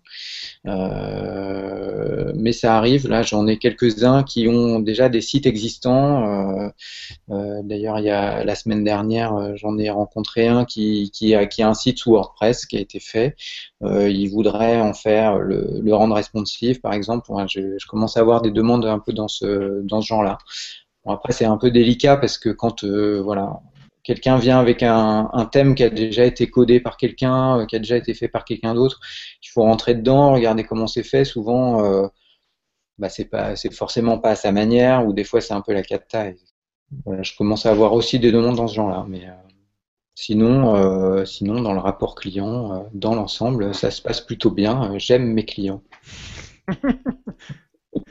Et vous avez déjà utilisé des ouais, donc euh, bon, on a vu Codable là avec Kirsten. Toi, tu as déjà utilisé euh, des sites comme euh, Coder ou des trucs comme ça de plateforme euh, alors jamais. Euh, j'avais un collègue à un moment qui était développeur parce que au début, quand je savais pas trop faire, euh, je me reposais beaucoup sur des développeurs purs et durs là, qui, moi, je venais avec une, avec un design en disant voilà, c'est ça qu'il faut faire, machin. Donc tu vas faire, tu vas faire le template HTML et puis tu vas faire le back office pour que le client il puisse faire son truc. Et alors lui, euh, il, passait beaucoup par codeur. Euh, je, crois qu'il a jamais réussi à avoir un truc. Euh, donc, donc, ça m'a pas trop donné envie de regarder. Et, et puis en fait, moi, ça a marché beaucoup quand j'ai arrêté d'être salarié euh, à Paris, euh, j'avais quelques contacts par mon ancien patron, donc qui était quand même quelqu'un d'assez cool, et euh, j'ai pu bosser pour quelques personnes de son réseau, et puis ensuite de, fil en aiguille, d'autres gens, d'autres gens sont venus. Moi, j'avais des copains aussi qui, m'ont demandé de faire des trucs, et, et en fait, moi, la plupart de mes clients, même quasiment la totalité, viennent du, du bouche à oreille. J'en ai que trois ou quatre que j'ai démarché parce que je, finalement maintenant j'ai quasiment jamais le temps de démarcher euh, de nouveaux clients.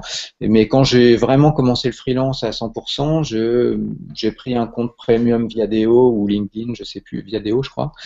Et euh, j'ai commencé à chercher euh, des boîtes qui étaient pas loin de chez moi en me présentant, voilà, en présentant des services. J'ai réussi à avoir trois personnes, voilà, vraiment du local qui, qui finalement m'ont rencontré. Puis puis aujourd'hui, euh, il y en a deux avec qui je continue à travailler, donc c'est plutôt sympa. Mais euh, sinon, voilà, c'est essentiellement du réseau, du euh, voilà, ah, tu connais pas quelqu'un qui peut faire ça, et finalement, c'est comme ça que ça, que ça arrive, quoi. Donc non, les plateformes, j'ai vraiment jamais eu le temps de regarder. Et puis après l'expérience codeur, là, j'y crois pas trop en fait. Après, c'est vrai qu'on parlait tout à l'heure des espaces de coworking ou des espaces en fait euh, où éventuellement on peut se rencontrer. Euh, ça peut être aussi l'occasion des meet-up ou des trucs comme ça. Euh, ça peut être aussi l'occasion éventuellement de bah, d'avoir des échanges à un moment donné euh, parce qu'il y en a un qui fait du design, du code, euh, un qui veut plus dans du rédactionnel ou je sais pas quoi. Et finalement, il y a des profils un peu complémentaires et ça peut permettre aussi quand on démarre en fait de commencer un peu à, à trouver ses premiers clients quoi. Mm. En plus de la machine à café. moi, j'adore les meet-up parce que, enfin, euh, depuis que j'y vais, parce que je, trouve ça super intéressant, bah voilà, de rencontrer d'autres euh, indépendants ou même d'autres euh, gens qui bossent en, entreprise et voilà, d'avoir des retours, même des retours d'expérience. je trouve ça vraiment, vraiment intéressant. Et, euh, et, pour trouver des gens, je trouve ça cool aussi. Euh, moi, j'ai rencontré Julien Maury euh, parce que j'étais tombé sur son blog. Euh, j'aimais bien ses articles et puis hein, je, je, voyais qu'il avait l'air de, de, de, de, voilà, voilà d'être super compétent dans son domaine. C'était il y a il y a deux trois ans. Et, et un jour, j'ai eu une demande de site avec une fonction que moi je j'avais aucune idée comment faire.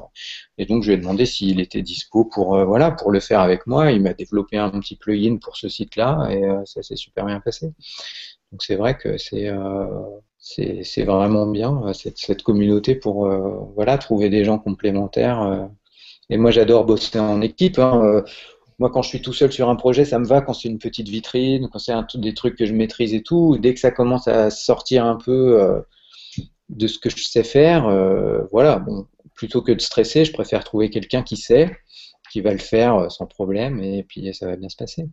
Alors ça, justement, on nous pose souvent la question de comment on s'organise quand on travaille à plusieurs en fait. Euh, quand toi ça t'arrive, euh, euh, comment ça se passe par rapport au client? Est-ce qu'il a plusieurs, est-ce que chacun facture sa partie? Est-ce qu'il y en a un qui prend tout? Voilà, comment est-ce que toi tu t'organises dans des cas comme ça? Alors ça, ça, va dépendre du client. Quand, quand, quand c'est des gens que je connais bien, souvent le, le, plus pratique quand c'est deux indépendants, c'est que chacun fasse sa facture. La plupart du temps, ça passe. Des fois, quand c'est des gens que je connais un petit peu moins bien, c'est moi qui prends tout. Ce que je fais, c'est que généralement, euh, une fois que euh, bah, le développeur euh, ou le designer ou le photographe a fait sa prestation, moi je le paye tout de suite. Et après, j'attends que le client il me paye la totalité. Donc voilà, c'est ce que c'est comme ça que je fais. Ça évite les, délais de paiement. Moi, au moins, je suis assez tranquille sur le fait que j'ai fait bosser quelqu'un et qu'il a fait quelque chose et que voilà. Mais bon, quand c'est possible, voilà, je, préfère que chacun fasse sa facture, c'est plus, euh, c'est plus simple, ça évite euh, voilà, de compter des frais, des machins, faire des calculs. On n'a d'ailleurs pas beaucoup parlé de ça, mais vous avez quel euh, statut tous les deux Kirsten, tu as quel statut toi? Moi je suis avec Maison des artistes. D'accord. Et, toi Thomas? Bah, Pareil. D'accord. c'est pour ça que la que refacture, enfin, c'est pour ça que les refacturer, enfin payer quelqu'un et c'est avec ce statut-là, c'est pas évident quoi. C'est un peu borderline quoi. Normalement, on n'a pas trop le droit. De, euh, euh, tu peux, s'il y a un statut pour ça, qui n'est pas une société, qui est une association de fêtes, je crois, mm. Où on peut, avec un statut spécial, avoir plusieurs personnes qui seraient à la maison des artistes. C'est tout à fait légal. Hein. Ça, c'est quand tout le monde est à la maison des artistes, effectivement. J'avais déjà. J'avais rencontré euh, des collectifs qui travaillaient comme ça et apparemment, il n'y a, a, aucun problème. C'est un statut qui n'est pas très connu, mais qui peut être pratique justement quand il s'agit de facturer euh, pour, euh, avec une seule facture et après tu redistribues. En fait moi, j'ai envie de, poser une question. Ah non, mais pour chacun, euh, comment est-ce qu'il se voit dans quelques, dans quelques ah, temps Parce qu'en fait, on a beaucoup de ces échanges souvent entre nous, euh, euh, un peu du ras-le-bol d'être tout seul. Tout à l'heure, Kirsten le disait un peu qu'elle aimerait bien rencontrer des vrais gens, tout ça. Enfin, comment vous voyez Non, mais des meet mais enfin au, quotidien, est-ce que c'est vous allez être freelance tout le temps? Est-ce que vous avez envie de tester d'autres choses euh, alors pour moi, j'ai un peu, bah, j'ai envie de, j'ai envie de travailler sur les plus gros projets, à vrai dire, où je suis pas seul développeur. Euh, donc j'aimerais bien, euh, j'aime bien l'idée de code revue. Euh, je, je, le fais de temps en temps sur Slack ou euh, sur de, euh, je fais de team revue, etc. Mais ouais, j'aimerais bien travailler sur les plus gros projets. Euh, et pour, toi, ça serait, ça serait, comment tu, tu, tu, imaginerais pouvoir travailler avec d'autres personnes sur des gros projets du coup? Alors, il y a pas mal de travail qui, euh, qui bah, il y a, j'ai pas mal de recruteurs qui cherchent des gens à euh, travailler en remote, donc c'est-à-dire des grosses boîtes qui sont souvent en Australie, aux États-Unis. Euh, euh, mais je ne sais pas, je ne sais pas. Je pense que pour la France, j'ai pas, j'ai pas un parcours classique développeur, donc ce qui m'empêche un peu de d'être embauché comme tel en France. Mais bon, je ne sais pas. Mais oui, j'ai, là, ça me convient pour l'instant parce que j'ai des, des petits enfants. Et puis j'ai mon rythme, mais, je ne me vois pas comme ça en cinq ans. Je pense que je préfère être. Euh, j'aime bien travailler en équipe euh, et avec d'autres personnes. Et toi, Thomas, du coup?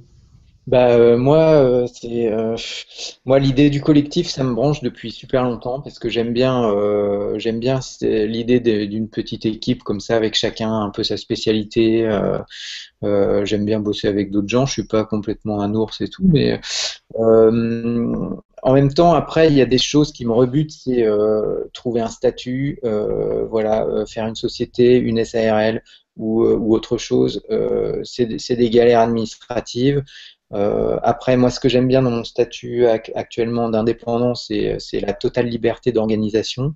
C'est-à-dire que voilà, bah, ce, ce, soir, voilà, il faut que j'arrête à 4 heures parce que je dois aller chercher ma fille, machin. Il n'y a pas de problème. Demain, je continuerai ce que j'étais en train de faire. voilà. Bon, après, moi, l'idée du collectif, c'est je pense que on peut avoir la même liberté si tout le monde est un peu sur la même longueur d'onde. Et euh, moi, c'était vraiment un truc que j'aimerais euh, que j'aimerais bien expérimenter parce que euh, indépendant indépendant jusqu'à 60 balais, j'y crois pas trop quoi. j'ai du mal, j'ai du mal à le voir. J'ai du mal à me voir comme ça, voilà, ad vitam quoi je sais pas. J'avoue que j'y pense tout le temps. Pour l'instant, j'ai pas encore d'idée, euh, j'ai pas encore de solution euh, là-dessus. Ouais, Thomas, on va faire des boucles. Hein ah oui, on va essayer de pas être largué euh, et de pas pas faire les vues quoi. Tout sera en JavaScript. De toute façon, après, on sera largué. De toute façon. on fait des on fait des boucles JavaScript aussi, Thierry. Hein c'est un sujet qu'on a souvent abordé euh, avec Grégoire. Euh, c'est vrai que le travail en collectif, c'est un truc, je pense que qui intéresse beaucoup de monde. Après, euh, c'est vrai que se pose la question de la structure juridique derrière et pour l'instant, on n'a pas trouvé encore le, truc suffisamment souple et suffisamment. Alors si on a, au début, on avait pensé éventuellement à une association pour créer une assoce et puis que ce soit l'association qui facture et que à la demande, en fait, on on, associe des personnes, mais euh, peut-être qu'on se rapproche d'un juriste ou je sais pas qui pour euh, éventuellement peut-être se, faire conseiller là-dessus. Mais euh, bah, moi j'aime beaucoup l'idée de, ça peut être sous le modèle coopératif ou autre, d'avoir une, structure. Enfin on en parlait au dernier meet-up. Hein, où ça serait le, lieu en fait qui est, qui, est la structure, mais après chacun serait indépendant. Mm. Donc ça pourrait être le lieu où on travaille, une espèce de coworking, qui pourrait rester très souple. Hein. Mais après, c'est simplement une entité euh, juridique qui serait juste, qui aurait la propriété du lieu. Et les indépendants reverseraient une partie du projet pour euh, l'entretien du lieu et puis peut-être pour mutualiser tout ce qui est juridique ou compta ou autre. Non, mais ça reste quand même une structure juridique à créer. Euh, C'est quand même quelqu'un euh, qui doit s'occuper de ça et prendre le risque juridique et. Oui, c'est sûr. mais sauf qu'il n'y a pas de salarié, tu vois. C'est. Parce que je pense que le truc qui est lourd après dans, dans une boîte, c'est quand même euh, toute la partie administrative liée au salaire. Tu vois, c'est. Bon, il n'y a, pas que ça. Il y a la TVA, il y, a la comptabilité, enfin, il y a plein de trucs. Oui, mais si c'est la TVA. oui, c'est sûr. Mais... Les assurances aussi, c'est un lieu, enfin, il y a le problème mm. d'assurance, enfin, il y a plein de trucs. Euh. Mm. Moi, j'ai, euh, je me suis renseigné justement bah, avec le développeur avec qui je travaille là pour essayer de voir comment est-ce qu'on pouvait euh, s'associer pour faire quelque chose. Et mon comptable, parce que moi j'ai un comptable, vu que je, je, suis assujetti à la TVA, je suis bien obligé vu que je sais pas compter. donc, et il m'a dit c'est pas évident parce que pour votre truc là, il n'y a qu'une solution, c'est de faire une SARL quoi. Mm. Donc en fait, des solutions, il n'y en a quasiment pas, parce que la société de fait, ça va marcher si tout le monde est affilié à la maison des artistes, ça, ça marche. Là, en l'occurrence, c'est pas le cas, donc ça marche pas. L'association, il m'a dit, c'est limite parce que euh, normalement, c'est à but non lucratif, donc euh, si vous, vous cherchez quand même à gagner de l'argent, bah voilà, c'est un peu limite. Et euh, donc voilà, il faut créer une SARL euh, avec tout ce que ça implique. On n'est pas obligé d'être salarié, hein, donc ce qui fait qu'on paye pas de charge sur les salaires. Ça peut être assez light, hein, mais euh, c'est quand même un truc. Après, tu es gérant, donc tu peux plus avoir ton statut d'indépendant, etc. tu es associé avec une personne aussi et en qui il faut que tu aies confiance et tout ça. Enfin, c'est. Ah oui, et puis en plus il y a ça. parce qu'après tu peux, tu peux dire que toi tu te crées une SARL en étant tout seul, et que du coup, euh, quand au besoin, tu travailles avec d'autres indépendants. Ça, ça peut être. Mais il y en a toujours un finalement qui est le point d'entrée. Euh... Bah oui, oui, c'est ça. Donc euh, forcément, à un moment, il faut euh, décider si c'est toi qui, voilà, qui, qui prend la responsabilité du truc ou, ou c'est forcément c'est quelqu'un quoi. Mais moi j'ai pas mal de clients qui sont comme ça. Hein. Enfin, c'est des, ils sont des, SARL ou SAS en fait. Et ils sont euh, seuls à deux, à deux ou à trois et en fait ils font que sous-traiter. C'est que de la gestion de projet. Donc, Eux trouvent les clients, euh, euh, gèrent le projet, gèrent le client et puis après ils sous-traitent derrière. Mais bon, moi c'est ça qui me rebute un peu quoi. C'est ce côté voilà, il faut il faut jouer avec les statuts, avec c'est une question d'habitude aussi peut-être. Ouais, je trouve que ça se fait beaucoup plus facilement à l'étranger. C'est, je me suis renseignée dans plusieurs pays parce que j'ai la chance d'avoir quelques nationalités. Donc, j'ai, mais je vis en France, donc et c'est ici que je trouve que c'est vraiment plus compliqué et, et personnellement, je n'arrive pas trop à comprendre euh, tout ce système de statut euh, et, comment ça peut marcher pour, euh, pour quelqu'un qui est pas qui, qui veut s'associer, qui veut une petite structure. Non, après, je pense qu'on doit pouvoir faire des, groupements temporaires ou ça existe déjà pour les grosses structures. Certaines entreprises peuvent se, se travailler ensemble, enfin faire de la co-traitance. Donc je pense qu'on doit pouvoir, il doit falloir juste avoir des statuts à un moment donné, euh, un document, un contrat bien rédigé. Il y a peut-être euh, des trucs à, à voir peut-être de ce côté-là. quoi. Bah, il, y a, y, a, plein de statuts qui existent que j'ai fait un peu de recherche là-dessus et j'ai trouvé bon, plein de choses que j'ai jamais entendu parler et puis que j'ai posé la question à d'autres personnes qui n'ont jamais entendu parler. Donc euh, je pense qu'il devait exister quelque chose, mais euh, je sais pas ce euh, qu'il faut avoir comme expertise pour, pour découvrir comment faire. Voilà, c'est le groupement d'intérêt économique qui permet en fait de, de, de, de mettre en commun certaines activités en fait.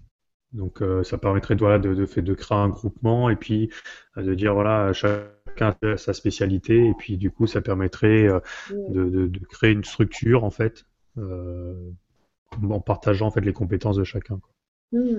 Bon. À voir alors.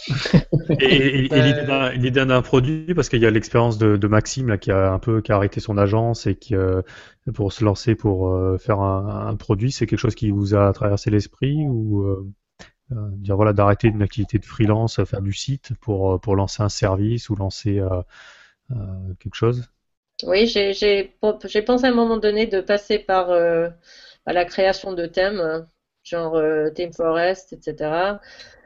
après, ce qui vend, c'est pas vraiment ce que je fais et ce que j'ai envie de faire. et c'est beaucoup de marketing et tout ce que je veux, c'est voilà, rester dans mon coin codé et euh, c'est, je sais pas. Euh, ouais, ça, ça peut se faire un de ces jours. On n'a pas trouvé encore la bonne idée. Oui, bah, l'idée de, de, de 100 000 euros, euh, le thème de 100 000 euros, euh, thème magique, qui est bien codé et qui. tu vas inventer le nouveau, le nouveau Avada.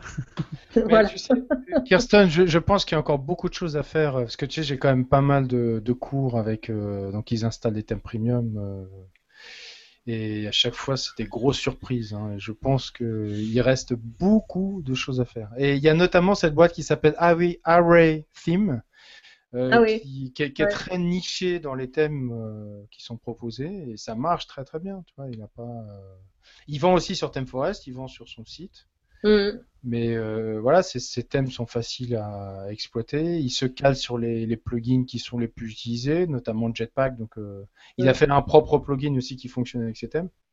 Mais j'aime beaucoup son approche. Tu vois, c'est pas des thèmes avec 2 euh, d'options. Thierry, lui, c'est son thème préféré, c'est Lego. Et moi, c'est 2 km d'options. c'est le truc qui est récurrent chez moi. Et, et puis où tu mets pas deux jours à comprendre euh, comment ça fonctionne. je pense qu'il reste énormément de choses à faire. En sortant du côté très démonstratif et très euh, marketing, tu vois, parce qu'il y a, il y a aussi le bouche oreille. Hein. Oui, après ça peut être de l'évolution. Maintenant, il y a le l'API REST. Euh, il y a d'autres façons de faire des thèmes. Bah, il y a aussi, moi, ce qui me fait beaucoup réfléchir, c'est Theme Cloud, tu vois, qui permet de d'avoir quand tu vends ton thème, et ça c'est ce qui me fait pas mal bouger en ce moment, d'avoir ta configuration telle que optimale par rapport au thème. C'est-à-dire que tu, tu, lances ton install et, et du coup euh, on mettra les liens aussi dans, dans le podcast et tu as ton thème et tous les plugins qui vont avec, les plugins premium si tu as besoin, à partir du moment où tu as la licence qu'il faut évidemment. Et ça je trouve ça génial. Puis tu as toute la démo qui est chargée, donc euh, ça c'est un vrai plus. Non, je pense que c'est une très bonne idée. Hmm. Je pense que c'est une très bonne idée d'avoir le, le bid du site euh, entièrement. Hmm.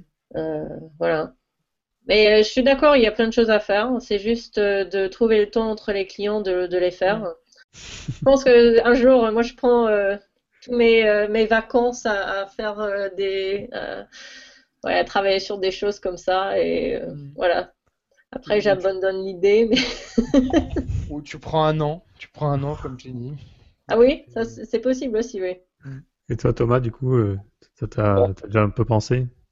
Bah, moi, c'est un peu pareil. Hein. Moi, le seul truc que je vois là-dedans, ce serait, euh, ouais, ce serait de, de faire euh, quelques thèmes, quelques thèmes pas chers, mais voilà, mais en même temps, je me dis, bon, il y a énormément de concurrence, il faudrait que ce soit vraiment super euh, intéressant pour que ça, pour que ça fonctionne. Euh, en même temps, j'aimerais bien faire des trucs vraiment tellement simples que. Euh, mm. Parce que moi, j'ai pas, moi, je, je travaille jamais avec les thèmes premium. Euh, quand quelqu'un me demande, je lui dis non. Je lui dis non, je travaille pas avec ça, euh, désolé. Ou alors, ou alors, c'est des gens que je connais assez bien. Ils disent ouais, voilà, on aimerait bien euh, installer ça ou faire un, un, site avec WordPress et tout. Je dis d'accord, moi, je, je t'installe, je te paramètre l'install, on installe le thème et puis après, bah voilà, tu, tu, tu fais ton truc. Moi, j'y touche pas par contre. Euh, je, je, je vais pas te customiser. C'est pas, pas question.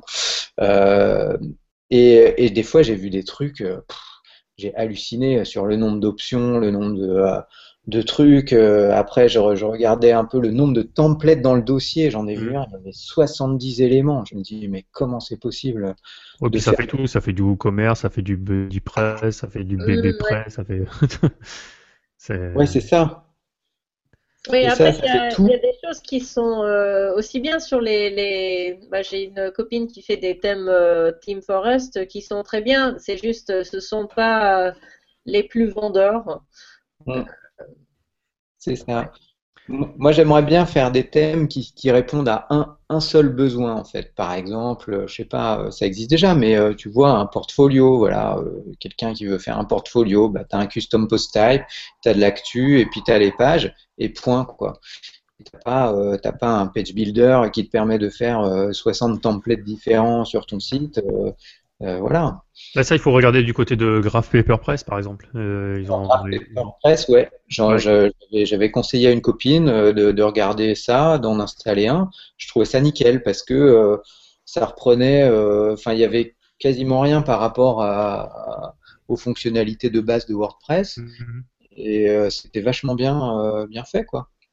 Non, c'est vrai, il faut des, il faut des presque créer des, des parce qu'en fait, finalement, le thème de France et compagnie, là, enfin, il, chacun peut lancer sa, sa plateforme de, de thème, et en fait, tu te rends compte que c'est un peu compliqué, quoi. Et je pense qu'il y a un vrai intérêt à nicher, quoi. Et Graph Paperpress, c'était ça, quoi. Eux, c'était des sites pour les photographes, euh, avec derrière, en plus, des systèmes de vente et tout ça, où on pouvait faire des tirages ou autre. Mais je pense qu'il y a, y a un intérêt à, à vraiment nicher les, les thèmes, quoi. Ça.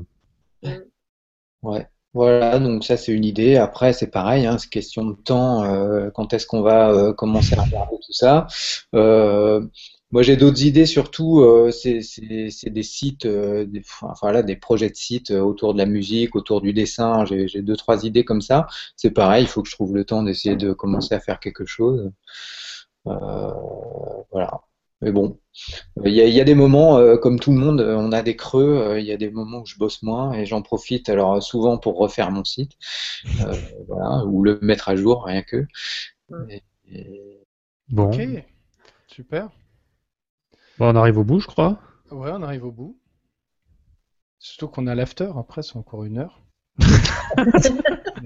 Après, il y a un petit apéro, hein. bon virtuel, mais. euh, ben, merci à vous deux en tout cas. Hein. Merci Kirsten, merci euh, Thomas. Alors on ne on l'a pas cité, mais vous êtes euh, tous les deux des membres actifs en fait du Meetup hein, à Paris. Donc euh, bon, on s'est pas rencontré que par le... si par le Meetup en fait. Hein. Kirsten, on... oui. la première fois qu'on s'était vu c'était au Meetup. c'était là, oui. Thomas, je crois que c'était c'était au Meetup aussi. Ben oui.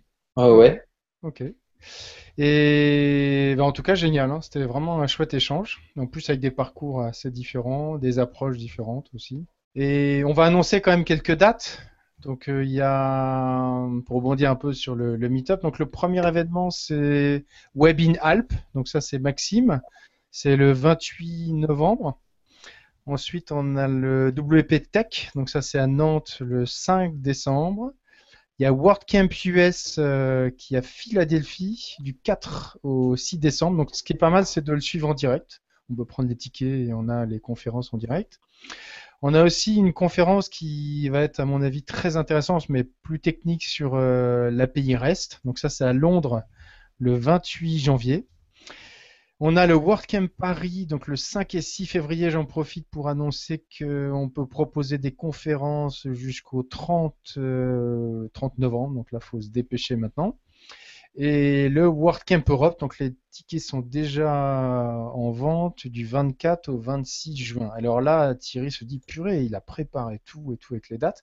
Bah non, en fait, je suis juste sur le site de WP Hebdo que je vous recommande très vivement. Il suffit de s'abonner chaque semaine avec euh, plein d'infos sur WordPress. Alors moi, c'est juste, je peux me permettre, c'est que demain soir, il y a à Antibes, il y a aussi le groupe Meetup d'Antibes qui se réunit. Donc s'il y a des gens euh, dans la région. Et puis je crois qu'à Marseille, il me semble, le groupe Meetup de Marseille, hop, je vérifie, ouais, le 2 décembre. Le 2 décembre, le groupe Meetup. Donc allez voir un peu sur meetup.com ceux qui veulent euh, rencontrer des vrais gens dans la vraie vie. Voilà. Puis je crois qu'en plus, euh, il me semble qu'à Marseille, il y a, il y a Kim de Mailpoet qui est sur ex-Marseille, donc il y a peut-être des chances même de le croiser s'il y a des questions autour de des problématiques d'emailing, newsletter et tout ça. Et, on a un pro meetup de programmer? Non, pas vraiment pour l'instant. Euh, si, il faut qu'on en parle. ok. Eh, un dernier avant Noël quand même. Bah oui, c'est ça. Hein c'est après le HTTPS. bon, d'accord. Gravity Form. Et BodyPress. Il adore cette connexion, Mathieu. Ok, ben merci à merci à vous deux et puis on vous dit à très bientôt, certainement ah au mois de je sais pas si en décembre là pour les vacances on va peut-être faire un petit break mais on redémarrera rapidement en janvier. Merci beaucoup. Merci. Merci. Salut. Salut.